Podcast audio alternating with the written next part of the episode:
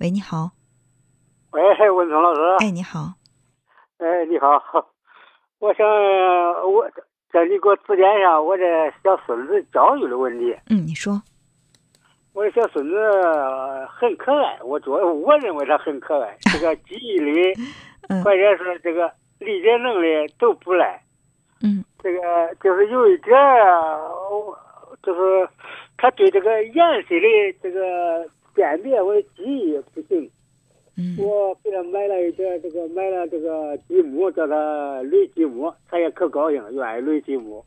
嗯。但是我就是叫他，呃，我说。这个是红色的，你给这红色的拿来给我。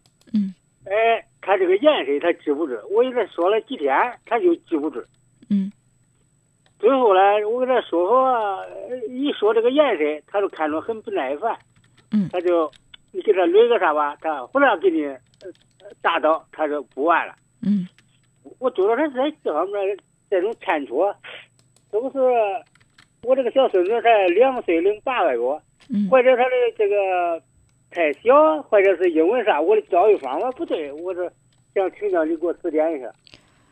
嗯，我觉得你对这个孩子呀，确实是很上心。嗯，怎么说呢？就是说，可能因为你太过于关注他了，所以说对他的要求有点高。呃，因为这个孩子对儿就是儿童哈，对这个色彩的认知，他也是一个循序渐进的过程。呃，你不能说今天教他这是红色，明天他就要一定记着这是红色，因为就是他他还要有一个这个语言符号的转化。咱们成年人就是自然而然的就转化了。打个比方吧，呃，我现在教你一句英语，我说这个红色是什么什么什么，然后呢，第二天我就。我就不再说红色了，我我用英文把这个红色的这个单词说出来，你是不是还要在脑海当中反应一下？甚至我要同时教给你几个好几个颜色的这个这个英文单词的话，那你可能还要有一个语言在脑海当中转化反应，然后再去去想，哎，我选的这个对不对？小孩也是一样的，两岁多，他其实现在对于很多的这个语言的掌握还没有达到我们成年人这种状态，对不对？呃，很多词汇啊，包括对色彩的这个，就是色彩这方面的词汇，它都不是说像我们，就是你说个红，你闭着眼睛的红色就出现在脑海当中了。就是红色对应的是一个什么样的色彩？就是红色这两个音节，它对应的是个什么色彩？对小孩来说，他还是有一个熟悉的过程的。如果你要真的担心他是色盲，那你可以做一些这种就是测试，比如说有一些图片。用这个图片的测试，它会在很多这个各种各样颜色的这个图片当中，呃，会有一个图形。那么一般没有色彩色盲的人呢，他看到这个图形会很清晰，就把这个图形认出来。但是我觉得你去做这些，还是一些为时做过早了。哦，对，你你说这个，我对他的要求有点太高了，吧？年龄小，有点太高了。其实我现在担心的倒并不是说。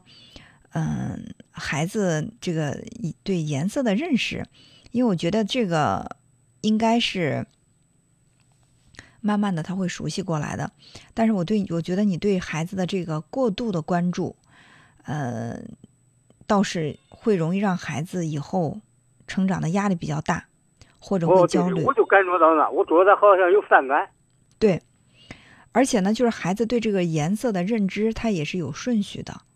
你知道吗？就小孩对这个颜色的认知，就先从黑色、白色开始认，然后是红色、黄色、蓝色、绿色等等吧。大部分的人是这样的一个认知的一个顺序，但是也可能会有一些孩子有差异。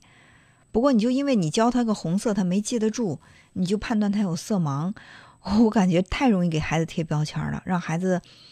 特别容易焦虑。你想，一个焦虑的、压力大的孩子，他以后在上学的时候，他很难从学习当中感受到快乐。你比如说，你教他一个红颜色，他今天没记住，你就表现的好像如临大敌。哎，我这孩子是不是有毛病啊？眼睛是不是这个就是对这个色彩认识的不不够啊？是不是有这个色盲啊？那以后你再教他东西的时候，他会在心里有恐惧感，他根本感受不到学习的快乐。